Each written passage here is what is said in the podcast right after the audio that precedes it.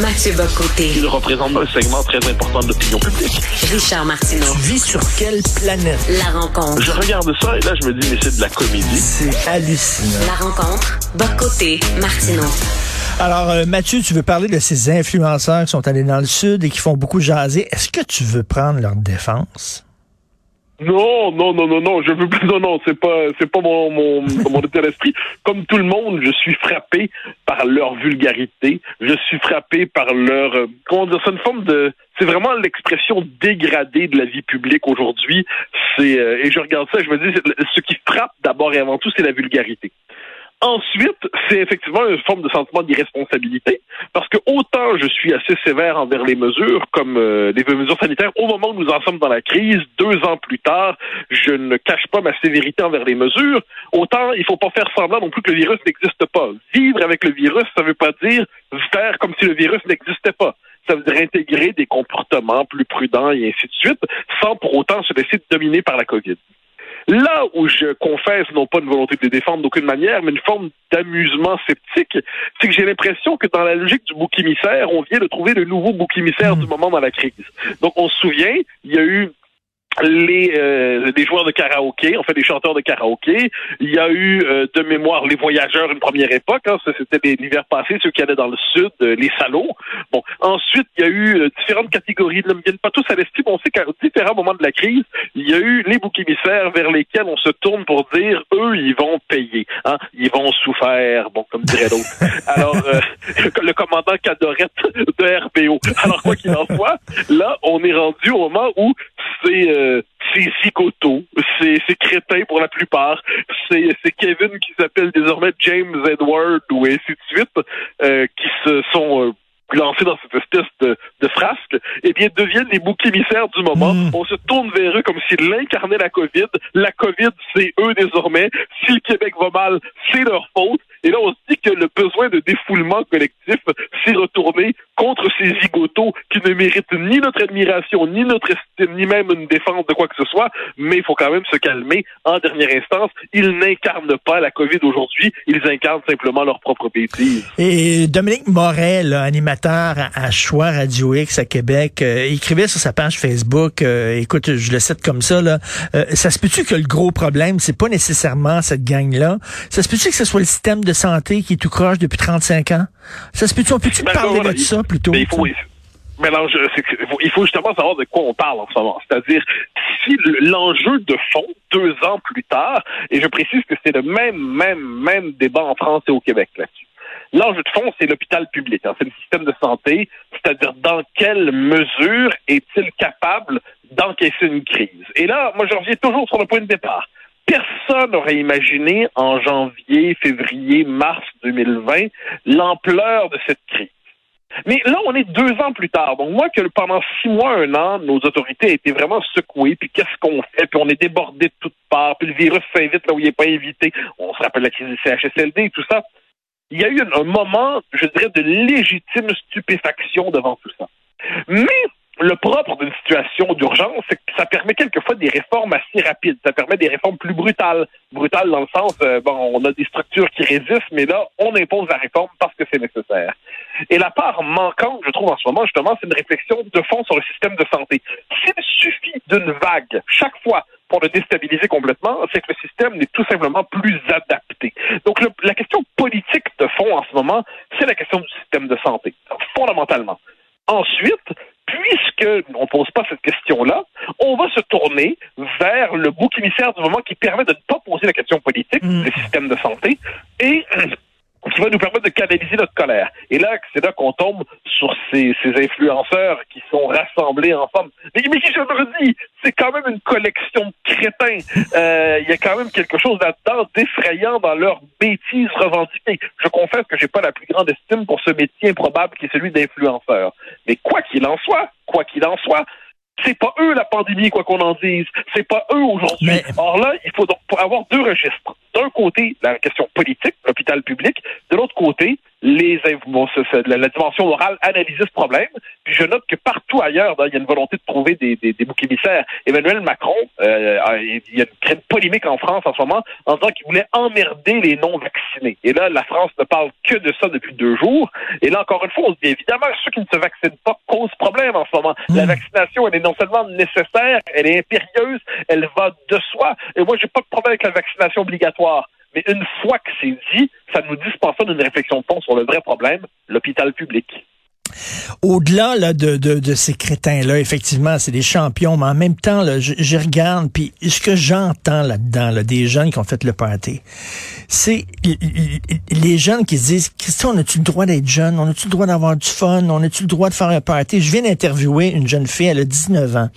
Elle dit, ça fait deux ans, tout cégep. Écoute, euh, moi, mes années de cégep, c'était parmi mes plus belles années de ma vie. Elle est au cégep, elle, elle, a passé les deux dernières années euh, devant un écran, à distance on lui a volé sa jeunesse et tout ça. elle a des problèmes psychologiques. Elle dit qu'il y en a plein autour d'elle. Et j'avais les yeux pleins d'eau en lui parlant. C'est épouvantable quand même.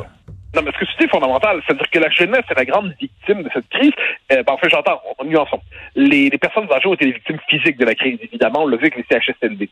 Mais sur le plan sociologique, la catégorie qui est entravée dans son développement, qui paie le prix vraiment de ces mesures draconiennes, c'est la jeunesse qui est privée de sa jeunesse. Et ce n'est pas quoi qu'on dit, c'est pas de, de l'égoïsme, c'est pas euh, oh là là, ils veulent faire la fête, ils peuvent pas faire la fête, les petits enfants gâtés. Non, c'est un moment dans la construction de l'existence, c'est un moment à traverser, hein, qui, euh, qui soude des amitiés, qui soude, mm. qui, qui forme la personnalité. Bon. Ensuite, je dirais, mais c'est là-dessus que le, le, le basculement, c'est qu'on est dans il y a une forme de, je ferais ça une petite gêne, hein, c'est la belle formule québécoise là-dessus. C'est-à-dire, vous allez faire la fête, allez faire la fête. Mais revendiquer de manière presque ostentatoire, comme l'ont fait ces influenceurs, comme s'ils étaient fiers hmm. d'afficher leur mépris du, du, sens commun et du bon sens. C'est là qu'il y avait quelque chose de choquant. Mais que la jeune génération dise, mais de manière plus intelligente, plus éclairée, que ces farceurs rassemblés qui apparemment euh, peuvent nous vendre crème et produits de beauté et autres et autres produits, probablement des poids et haltères et des tatous. Bon, alors au-delà d'eux, évidemment qu'il y a une question politique et sociologique de base. C'est-à-dire la jeune génération est privée de socialisation, elle est privée de la possibilité de faire des rencontres, elle est privée de la possibilité de vivre, et c'est pas la plus, euh, c'est pas elle qui est la plus heurtée par le virus. On le sait. normalement, quand elle est frappée par le virus, elle s'en remet. Je veux pas dire qu'il n'y a pas d'effet, mais globalement, elle s'en remet. Bon. Euh, à quel moment on va poser clairement la question générationnelle là Il y a une question de lutte générationnelle dans la COVID. Donc ça, il n'y a pas de doute là-dessus, mais je crois que nos zigotos de Cancun n'étaient pas les porte-paroles les plus éclairés et les plus euh, les éclairants de cette de cette jeunesse qui demande le, droit de vivre et de fêter. Mais euh, autrement dit, c'était pas les meilleurs porte-paroles de la bande. Non, mais, mais on vit dans une sorte d'hypocrisie. Écoute, on nous dit là, il faut que vous restiez dans votre cellule familiale. Recevez pas d'amis.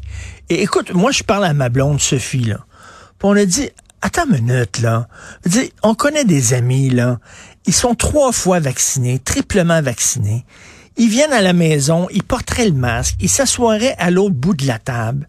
On mange, on a du fun, on prend un petit verre de vin. Après ça, ils partent comment il y a plein de gens qui vont le faire. À un moment donné, Bien sûr. Christy, Mais ça, c'est le puritanisme covidien en ce moment. C'est le puritanisme covidien. Donc là, tu vois, ce qui m'énerve dans tout ça, j'aime bien cette manière de dire m'énerve, c'est ce, ce que j'appelle les fiers confinés. C'est ceux qui s'en font une fierté de dire je refuse le plaisir.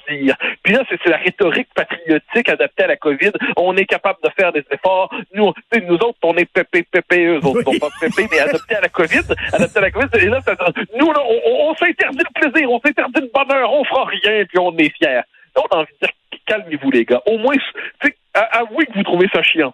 Et ensuite, ensuite, il y a l'autre élément, effectivement, que le commun des mortels continue de vivre. Je le dis de mon côté de l'Atlantique, où la question de la COVID existe encore aussi en ce moment. Il n'y a pas de doute là-dessus. Euh, hier soir, avant-hier, j'étais au resto, il n'y a pas de couvre-feu. Ensuite, il y a le masque dans la rue. Je pense que dans chaque société, il y a la nécessité d'avoir un geste symbolique fort pour dire qu'il faut lutter contre la COVID. Ici, c'est le masque dans la rue. Mais je dis pas qu'ils vont pas revenir à une forme de plus grand confinement, c'est pas inimaginable.